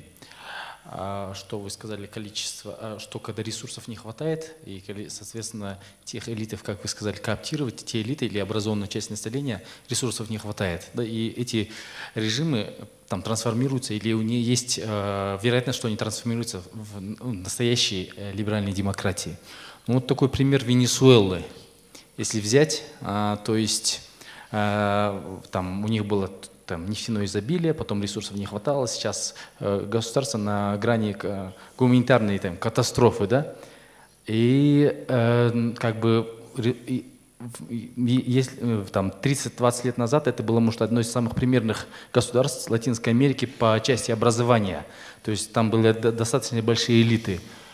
И в конце концов это к чему привело, что сейчас там же это все как бы цензир, э, э, закрыто, все закрыто, и количество людей там миллионами исчисляется, люди уезжают, людей убивают, но режим как даже, он может быть был, э, как вы сказали, информ, э, как информативной автократии, но сейчас он э, как бы он в пост, как вернулся в прошлое, и власть он не отпускает. Вот если есть ли такие прогнозы, что все режимы, где особенно на ресурсы ренте они сидят, они также будут делать пример Венесуэлы? Спасибо. Спасибо. Очень хороший вопрос. Действительно, мы даже пишем об этом в статье, что такие возможности бывают. Но наше, наше предсказание такое в том заключается, что информационная автократия, как вы правильно сказали, в Венесуэле уже не могла функционировать, потому что ресурсы кончились, цены на нефть упали. Вот. И действительно, эта власть приняла решение переходить к полномасштабной диктатуре. Вы абсолютно правы, что этот режим мы классифицируем сейчас как диктатуру 20 века. Это так, действительно, и бывают случаи, что, а, что диктаторы говорят отлично. Но у меня есть гипотеза, что президент Мадуро просто относится к части э, этого диктаторского профсоюза, который не, не знает историю и не знает, насколько опасно делать то, что он делает. Потому что мы рассказываем еще э, нарратив, который заключается в том, что быть диктатором старого типа, опять же, опасно. Вот это, это тоже важная часть э, этой истории. Ну, не говоря уже о том, что вы разрушаете будущее страны, как вы правильно сказали, там гуманитарная катастрофа, средний венесуэлец потерял 10 килограмм веса за последние несколько лет. 10% населения, 3 миллиона людей действительно уехали. Многие из них это средний класс образованные люди. В этом смысле никакая утечка мозгов, о которой мы говорили раньше, не сравнится с тем, что происходит в Венесуэле. Но это действительно больше не информационная автократия, это диктатура. И такие переходы возможны. Обязательно ли, что каждая ресурсная страна будет переходить в эту сторону? Нет. Я не думаю, что, это, что есть какой-то обязательный прогноз. К сожалению, во всех этих переходах очень трудно предсказывать какие-то вещи, потому что наблюдений очень мало. И э, в некотором роде, окей, если я вам скажу, что из двух или трех таких переходов один был туда, а два туда, что это значит для следующего перехода? Ну, не, не очень информативно, потому что очень мало наблюдений. Спасибо. Да. да. Извините, а если уточнить, угу. а есть ли какие-то факторы, может быть, сдерживающие вы или вы изучали, или что, что отличает вот этих или их еще этих прецедентов мало? Прецедентов мало. Прецедентов мало. То есть это относительно недавнее, недавнее явление, и переходов от этого явления назад пока мало. Ну, вот одна из историй – это Турция. Мы, Турция для нас очень сложный случай, потому что те аресты, которые были после попытки государственного переворота, их было слишком много. Тем не менее, это не совсем э, диктатура старого типа, потому что все-таки выборы проходят, и на них выигрывают оппозиционные политики. Ну, это сложный случай. Но попытки построить, посадить всю оппозицию в тюрьму есть и, может быть, будут. Например, вот если вы меня спросите, что будет в Турции, Турция – это не ресурсная страна. Но как произойдет трансформация режима в Турции, я не знаю. Может возникнуть настоящая диктатура, а может, наоборот, произойти демократизация. И, и предсказать это очень трудно, и какие именно факторы повлияют, непонятно. На самом деле, обычно люди говорят просто о традициях. Обычно демократия демократизация более вероятна, если в этой стране был опыт демократии. Но опыт э, Венесуэлы, как вы правильно говорите, пока говорит о другом. Спасибо. Спасибо. Здравствуйте, а, Сергей Маратович. Спасибо большое за интересную лекцию. Меня зовут Данис Гараев, я сотрудник э, университета Нархоз. PhD а, я сделал в университете Амстердама, и Своя, моя работа была посвящена изучению э, джихадистской идеологии на постсоветском пространстве. И как бы изучая эту тему, я обратил внимание на интересную связь.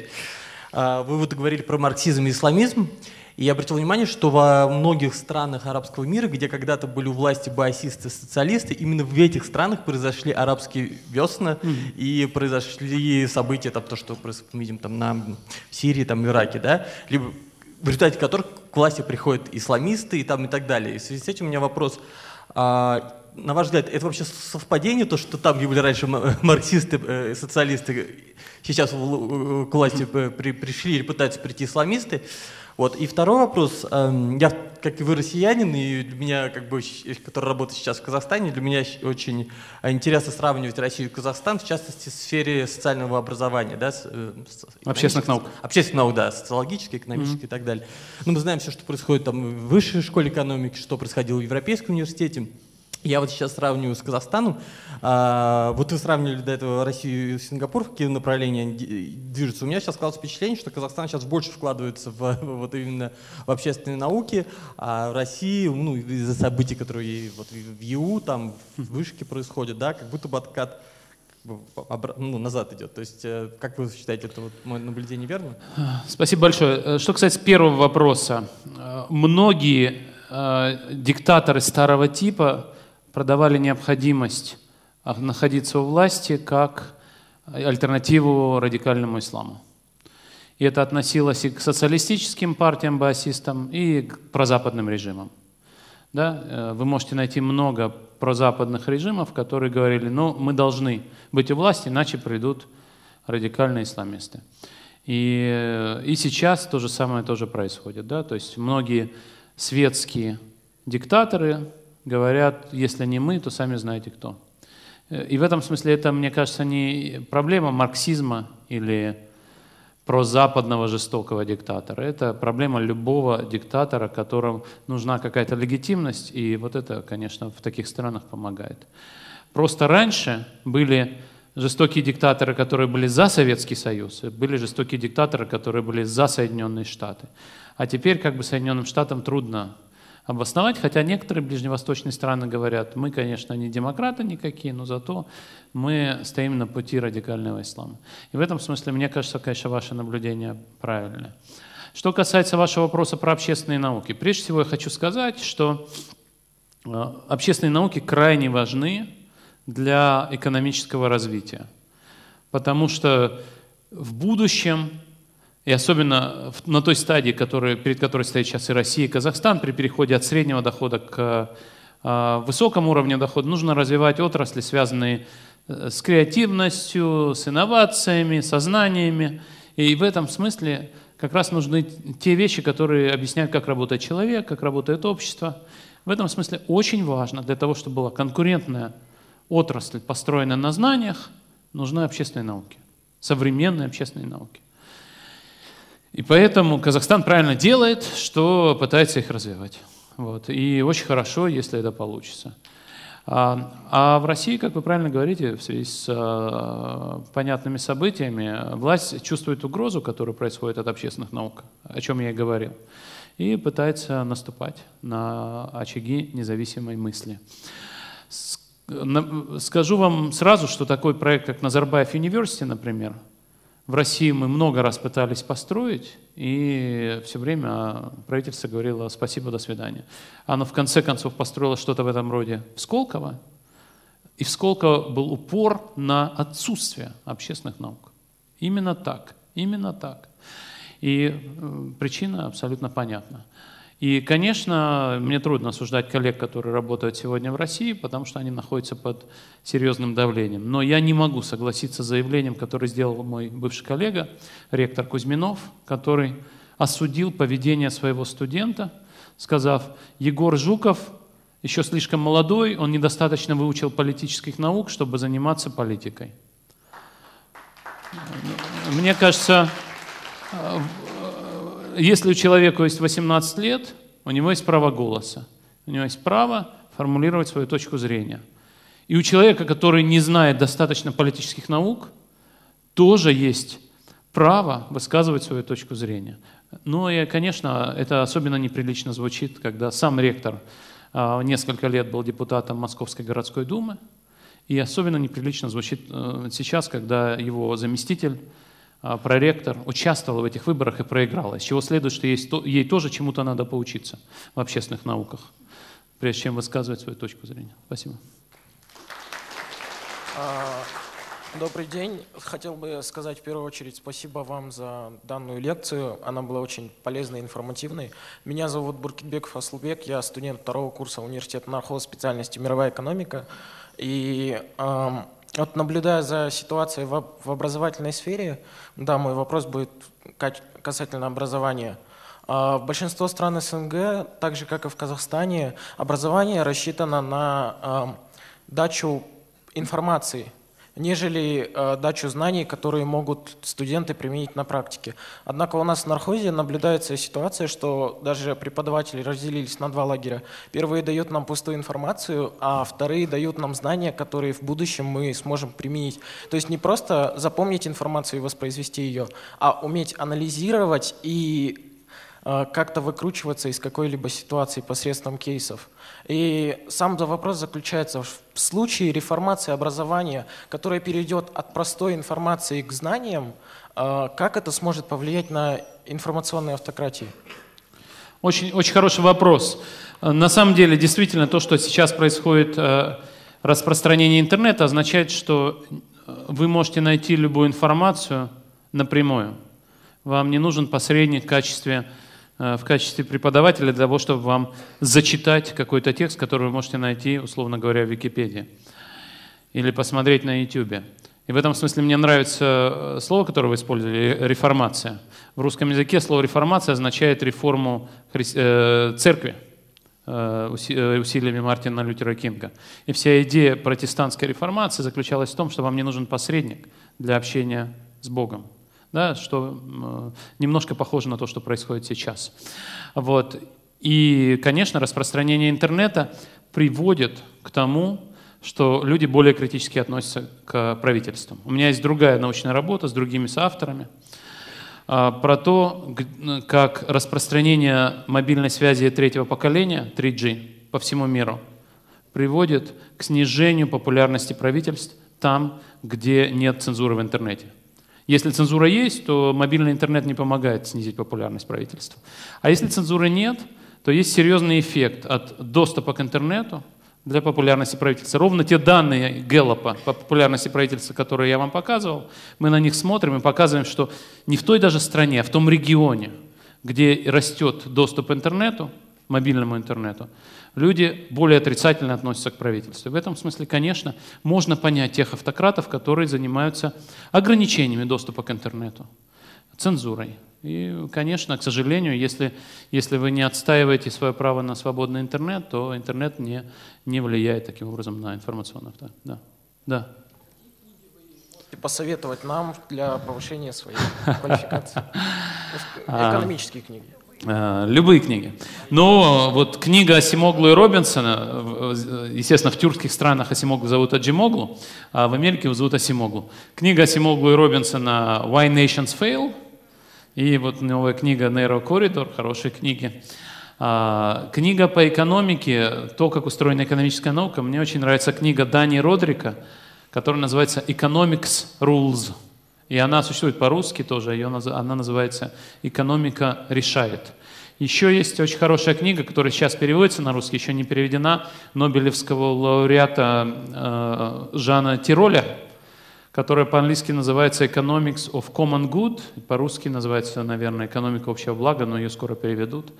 А, тоже и книга Родрика, и книга Тироля рассказывают о том, а, где находится передний край исследований экономики, экономики, что мы можем говорить, что мы пока не знаем, какие есть решения у исследователей-экономистов для проблем изменения климата, коррупции и так далее и тому подобное. В общем, книги есть, да. Да, спасибо. Да. Здравствуйте.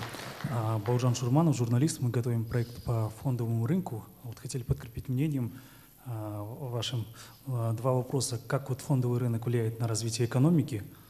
И второй, на сегодня, вот, например, в Казахстане у нас очень маленький рынок ценных бумаг, и большую часть как бы часто путают его с Форекс рынком. Вот насколько мы знаем, в России в последние годы ввели определенные запреты есть хорошая именно э, такая как бы реформа, что многие э, организации ну, как бы не, не допускаются именно, что как бы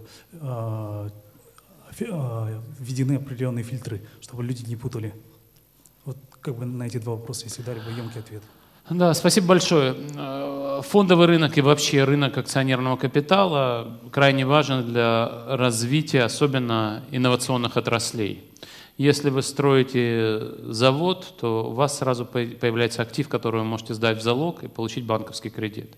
Если вы создаете стартап, в которого нет никаких активов, кроме человеческого капитала, вы не можете получить кредит. И, как правило, вы получаете венчурные инвестиции.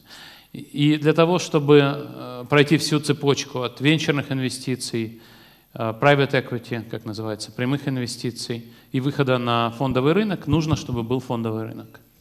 Для инноваций крайне важен фондовый рынок. Но у фондового рынка должны быть и покупатели, и продавцы. Сейчас, как вы правильно говорите, мало торговли на фондовом рынке. Почему? Потому что нечем торговать. Нет никаких приватизационных сделок. А, и, к сожалению, была одна, да, но недостаточно активов, которыми можно было бы торговать на фондовом рынке. Вот. И нет покупателей. Для того, чтобы были покупатели, покупатели, как ни странно, во всем мире это всего лишь несколько типов агентов. Это, условно говоря, пенсионные фонды, это эндаументы университетов, это институциональные управляющие активами.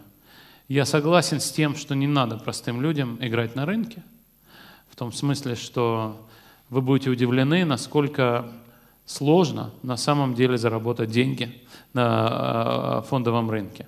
Что можно делать? Это можно инвестировать в так называемые пассивные фонды. Когда вы покупаете большой вы покупаете диверсифицированный портфель, например, фондовый индекс, платите практически нулевые комиссии и долго ждете, пока вы ликвидируете свой портфель. Вот это для неквалифицированного инвестора самая лучшая стратегия. Потому что для того, чтобы инвестировать в компании, нужно разбираться в их бизнес-модели, в их отчетности. И у человека, у которого есть другая работа, это сделать, конечно, гораздо труднее. Вот. Но развитие, развитие фондового рынка, как я уже сказал, необходимо. А вот для экономики страны насколько это полезно, эффективно? Полезно, эффективно, потому что экономика, для, для экономики страны нужны нужен э, рынок э, капитала, потому что у многих отраслей сегодня нет возможности получить банковский кредит, Э, без, без этого гораздо, гораздо труднее создавать новые бизнесы. А по поводу именно Форекс, а, насколько правильно вот именно ограничение? На Форексе вообще действительно никому не советую играть, потому что, чтобы играть на рынках валюты, нужно разбираться, очень хорошо знать макроэкономику на уровне, мягко говоря, центрального банкира. Вот, поэтому, поэтому тоже не рекомендую играть никому на а, думать, что вы можете обыграть, обыграть валютный рынок. Да. Это... Я, я извиняюсь, мы закончим да. ровно в 4, поэтому, если можно, по одному вопросу да. и очень коротко и емко, чтобы успели. Мы можем собрать вопросы, хотите? Я потом на них отвечу на все. Давайте так сделаем. Я запишу вопросы. Можно и... один вопрос? Спасибо. Да. Здравствуйте, меня зовут Жаслан Даиров, я докторант. У меня вопрос. Допустим, вы стали министром образования России. Ваши первые три действия, которые вы хотели изменить? Окей. Okay. Давайте действительно соберем вопросы, я потом на сразу на все отвечу. Да. А, здравствуйте, спасибо за вашу лекцию. А, у меня вопрос касательно образования. А, то есть, так как, как я поняла с вашей лекции, чем выше, чем больше количество людей, которые входят в элиту, а, тем больше вероятность того, что режим автократии, он, скорее всего, изменится. А что, если э, людей с высшим образованием в стране много, но само качество образования страдает? То есть, например, касательно нашей страны, у нас сейчас очень много образовательных реформ, и очень много людей ими недовольны. И к чему тогда низкое а, а, качество образования, особенно вот в политических, экономических, социальных сферах, может привести? Спасибо. Угу. Да. Здравствуйте, меня Виктор зовут, я аудитор. Я хотел такой вопрос спросить, типа, в продолжении Егора Жукова, темы uh-huh. Валерии Косомары, э, хотел такой вопрос. По поводу московского дела, считаете ли вы, что это был наезд на Собянина, и что Кремль настолько неоднороден, что они даже э, не могут определиться сейчас с преемственником после 2024 uh-huh. года? Спасибо. Да, сейчас я вернусь к вам, да, потому что здесь Добрый день, Сергей Иванович. Mm. Дамир Сабеков, я финансовый консультант. Скажите, пожалуйста, а не видите ли вы пузыря в пассивном инвестировании, например, в S&P 500 или ETF? Не вижу я что? А, не видите ли вы пузыря в пассивном инвестировании? А, пузырь, Потому пузырь, что да. в силу okay. коррекции рынка. Понятно. Okay. Спасибо. Хорошо. А, Простой вопрос, да. А, здравствуйте. Недорогой. Вы, э, вы сегодня упоминали Сингапур в качестве такого да. исключения экономически успешной диктатуры. А, но у нас также есть примеры там с Южной Кореей, Пак Чун Хи, а, примеры успешных экономических диктатур а, старого типа, Испания, Чили. И также есть примеры провальных демократий. Это африканские страны, Индия и подобное. И существует ли реальная корреляция между уровнем демократии и экономическим mm-hmm. развитием? Mm-hmm. Okay. Здравствуйте, я Сергей Маратович. Э, тянуть не буду, быстро задам вопрос. Первый, первый это как информация защищает человека, и второе, я вот хотел задать вопрос насчет вот полярности мира, ссылаясь на Мюнхенскую речь Путина 2007 года, вернет ли себе Россия былой авторитет правящего полюса? И есть ли возможность стать правящими полюсами у стран СНГ, помимо России? Э, третий вопрос. Стоит ли создавать новую идеологию? Вопросу. Да, спасибо. Мы возьмем еще два вопроса, и потом э, господин Гуриев начнет отвечать. Ну хорошо, тогда этот, я все вопросы дам, и может быть... может быть У нас время ограничено, я извиняюсь. Давайте перейдем к следующему спикеру. Спасибо. Добрый день, благодарю вас за лекцию. А, мой вопрос сейчас Достаточно бытует мнение, что авторитарный режим является основой в постсоветском пространстве, за исключением Прибалтики, э, Грузии, Армении, возможно, Украины. Как вы считаете, в России, в Центральной Азии идея демократии как политического режима – это идеалистическая режима или тема нонсенс? Спасибо. Спасибо. Здравствуйте, а, спасибо за лекцию. Я лет 10 назад окончил нархоз, но в Ташкенте. Вы были суперзвездой для всех наш. Поэтому почти на концерте Pink Floyd побывал сегодня. А, вопрос такой. У меня есть друг, мы с ним так спорим. Он говорит о том, что а, все режимы, окружающие Россию, ну, за исключением там, Украины, Грузии, они грубо говоря, похожи на российский режим. И пока не изменится режим в России, никаких изменений, в том числе в Казахстане, в Узбекистане и так далее, не будет. Насколько вероятен такой сценарий, что находясь в зоне влияния России, можно выйти в другой формат развития? Спасибо большое. Давайте я отвечу, пока я не забыл эти вопросы, и посмотрим, останется ли еще время или нет. Спасибо большое Значит, за все вопросы. Что если бы, если бы я был э, министром образования, я на самом деле э, так или иначе давал советы российскому правительству в области образования. И более того, некоторые из этих советов даже были реализованы. Некоторые из этих советов похожи, например, на то, что происходит в Казахстане. Э, например, мы пытались создать что-то вроде программы «Балашак». Э, такая программа в конце концов была создана. И примерно 700 человек поехало учиться, российских граждан. Мы думали, что должно быть несколько тысяч, по крайней мере. Ну, по крайней мере, 700 человек поехало учиться. Я, конечно, бы более агрессивно бы привозил бы иностранных преподавателей российских преподавателей западными степенями, степенями в Россию. Я бы... Э, это вообще рекомендация не для не для министра образования, но вообще для образования тоже важно. Просто бы отменил бы в одностороннем порядке визы для, стран, для граждан стран ОЭСР. Потом еще одна вещь, которая была так или иначе реализована, я бы сделал ее немножко по-другому, это то, что называлось, в конце концов, в России программа мегагрантов. Это то, где российское правительство привлекало исследователей не на постоянную работу, а на работу, где вы проводите в России примерно 4 месяца в году или 6 месяцев в году. Будучи ведущим ученым на Западе, вы приезжаете, создаете свою лабораторию, учите молодых ученых а, в России. Ну и в целом много можно сделать. Можно сделать программу постдоков, можно сделать а, а, можно сделать программу стажировок э, для иностранных ученых и так далее. В общем, это все, на самом деле, все абсолютно известные вещи. Я много из этого даже писал, э, публиковал. И более того, я вам скажу так, э, лет 10 назад я встречался с казахстанским премьер-министром и рассказал, рассказал ему кое-что из этого, и кое-что из этого на самом деле было сделано. Да? Вот. Что касается вопроса про качество образования, да, нужно и количество, и качество. А, и, конечно, чем хуже качество образования и чем оно хуже в общественных науках, тем э, хуже работает наша модель. Да? Потому что нужно, чтобы люди разбирались и понимали, что этот режим ведет страну в никуда. И поэтому, э, конечно, если у людей плохое образование, если у них нет критического мышления, и если они не понимают, как устроено общество, то, конечно, им легче запудрить мозги.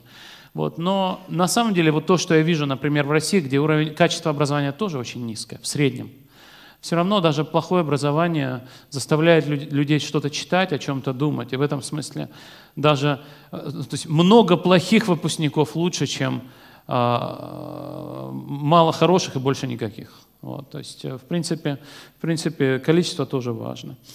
А, даже плохое образование имеет значение. Вот что я хотел сказать. Что касается московского дела, а, я думаю, что а, я думаю, что изначально московская мэрия сказала, не переживайте, мы разберемся с этими выборами, как в прошлый раз, и провалилась. Московская мэрия имеет много разных людей, и вот как-то старая команда ушла, которая управляла выборами, а новая до этого выборами не управляла, и она провалилась. И кроме того, московская мэрия недооценила потенциал протеста. И действительно никто недооценил. То, что оппозиционные кандидаты смогли собрать подписи, что они на самом деле были популярны, что «Единая Россия» была абсолютно непопулярна в Москве, и просто недооценили потенциал протеста. А вот уже потом действительно какие-то другие соперники Собянина пришли и сказали, Собянин не смог решить эту проблему, мы решим. И началось то, что началось. Действительно, внутри российской власти идет э, сложный выбор того, что делать в 2024 году, как все изменить, ничего не меняя. Да, как сделать так, что режим будет тот же, а при этом будет соблюдена Конституция. Это, если читать Конституцию, буквально невозможно, поэтому эта задача очень сложная. Они очень э, много думают над этим. Вопрос, есть ли пузырь на рынке S&P 500? Ну, на этот вопрос трудно ответить. Если посмотреть на разные финансовые показатели, например, на ставки по облигациям краткосрочным и долгосрочным, вероятность рецессии в ближайший год или два в Америке составляет примерно 35-40%. Если такая рецессия произойдет, то S&P 500 потеряет существенную часть своей стоимости. И в этом смысле, конечно, это такая проблема. Но в каждый конкретный момент лучше инвестировать в индекс, чем в отдельные акции в S&P 500. Если вы инвестируете в условный Apple, то может случиться что-то с этой компанией, которая потеряет там свои акции. А, а если, если вы инвестируете в индекс, то, по крайней мере, вы защищены от индивидуальных шоков этих компаний. Что касается связи демократии и роста, вчера я э, на а, форуме открытой экономики, организованный э, э, проектом «Экономист КЗ» и фондом Сороса Казахстан, говорил об этом, говорил об этом много. Значит, статистические исследования, современные статистические исследования показывают, что если вы смотрите на страну, которая переходит от диктатуры к демократии, в этой стране экономический рост ускоряется на 1 процентный пункт по сравнению с тем, что было до этого. Есть статья, которая только что опубликована, статьи, авторы статьи тот самый Дарона Симоглу, эм, Суреш Найду, Паскаль Ристрепа и Джеймс Робинсон – эта статья, опубликована в 2019 году, называется «Democracy does cause growth». Демократия действительно приводит к ускорению экономического роста. Что касается э, Кореи, Чили, Испании и так далее, я готов говорить об этом долго, но э, в Корее эта модель, когда она достигла уровня среднего дохода, примерно там, где находится Казахстан сегодня, эта модель роста забуксовала, и для того, чтобы Корея продолжала расти дальше, потребовался кризис – 97-98 года и реструктуризация этой модели, включая переход к демократии. И в Корее повезло, что она и перешла к демократии, и провела реформу э, экономики. Э, в Испании, действительно, это интересный, интересный вопрос, это уникальный пример того, как этот режим трансформировался в демократию. С отходом Франка от э, ручного управления страной Э, э, возвращением короля и все такое прочее. Это очень-очень интересная история. А, Чили – это стереотип, что Пиночет был экономически успешным президентом. Ответ – нет. Темпы роста при Пиночете были такие же, как и в предыдущую декаду, и ниже, чем в следующую декаду. Вот, то есть на самом деле демократизация в Чили – это один из тех примеров, когда экономический рост ускорился. Потому что у Пиночета были отдельные успешные годы, но были два катастрофических кризиса. Что касается информации, которая защищает человека, это э, сегодня так много информации, что действительно информации может быть слишком много. Но вот, собственно, цель образования, того, чему вас учат, это как раз то, как разбираться, какая информация вам нужна, где ее найти, чтобы она вас защищала, а не сводила с ума. А, будет ли э, другие полюсы в многополярном мире, кроме России? Россия сама не является полюсом. Россия – это региональная сверхдержава. В зависимости от определения региона вы можете сказать, что и Казахстан – региональная сверхдержава. Вот. И то же самое вы можете сказать, что Египет – региональная сверхдержава или Турция – региональная сверхдержава. Но глобальных сверхдержав сегодня есть Америка и Китай – и, может быть, Европейский Союз, но э, непонятно, как устроен Европейский Союз, э, будет ли у него там своя армия, э, будет ли Соединенное Королевство частью Евросоюза, поэтому это очень сложные вопросы. Вот очень важный вопрос. Может ли быть демократия в России и Центральной Азии? Пока не было. Судя по моим данным, да, вот если посмотреть на эти данные, Демок, э, Полити 2, ну, в России была демократия несколько лет, но в целом так что найти 10 лет, в, которых, в течение которых э, в, в этих странах была демократия, так это не было. Да? Но это не означает, что не будет. Потому что в Корее до того, как там была демократия, тоже не было. В Америке до того, как там была демократия, тоже не было. В Великобритании тоже не было. Точнее, я да.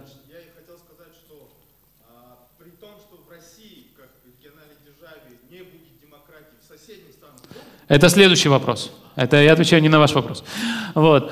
А, и, и просто тот факт, что никогда не было демократии, поэтому ее никогда не будет, возможно. Мы не знаем. Но у меня есть контраргумент. Во всех сегодняшних демократиях 200 лет назад демократии не было. Ну, в Америке уже была, но там ну, тоже была, там не все могли голосовать. Вот поэтому из того факта, что демократии нет сегодня, не значит, что ее не будет завтра. А из того факта, что самые успешные страны сегодня в мире это все-таки демократические страны, а, многие жители пытаются сказать, мы тоже хотим демократию. И пафос моего выступления сегодня заключается в том, что диктатору трудно выйти и сказать, мы будем вами управлять, как в Северной Корее. Нет, люди говорят, нет, мы хотим как демократия, хотим как в Южной Корее. А, а, и диктатор говорит, а мы и есть демократия, просто я немножко тут подкручу, тут и э, надену серый костюм. А, что касается а, того, о чем вы спросили, про contagion эффект, распространение заразы диктатуры или заразы демократии. В этой науке есть эмпирический факт, что демократизация в соседней стране увеличивает вероятность демократизации у вас. Это факт. Это действительно статистическая регулярность. Возможно ли демократия в соседней стране, если в России нет демократии? Ответ – да. Грузия взяла и построила демократию. Не обязательно эта демократия выживет, посмотрим, что будет на следующих выборах. Но, но Украина – это тоже демократическая страна. Вот. Ну, без Но э, вы знаете, это, это очень хороший вопрос. Да, это очень хороший вопрос. Вот э, я вам скажу, когда я работал в ИБРР, я объездил много соседей России. И в каждом соседе России, даже включая членов НАТО, эти вопросы стоят на повестке дня любого политика, любого гражданина. Это действительно такой, такой важный вопрос. Вот. И, и Россия пытается всем своим коллегам сказать, вы знаете, а, мы знаем, что если у вас будет демократия, то у нас граждане тоже задумаются. Поэтому Россия пытается соседям рассказать, не надо, пожалуйста, не надо. Э, Все равно без потери территории не получится. Ну вот, поэтому, поэтому это, это, это очень важная часть стратегии. Это действительно очень важная часть стратегии. Попытаться сделать так, чтобы вокруг был такой пояс дружественных недемократических режимов. В Украине тоже, как вы знаете, Россия ведет огромную работу не только по поддержанию э, отсутствия территориального суверенитета, но и по подрыву самой демократической процедуры, самой профи... самого, сам, самого процесса. И самое главное, что Россия хочет сделать, это то, чтобы Украина оставалась, что Россия хочет, чтобы Украина оставалась небогатой, и коррумпированной страной. Потому что когда э, Украина станет процветающей европейской богатой страной, то россияне еще в большей степени начнут спрашивать, почему у них нет денег, а коррумпированная элита живет так хорошо. Спасибо.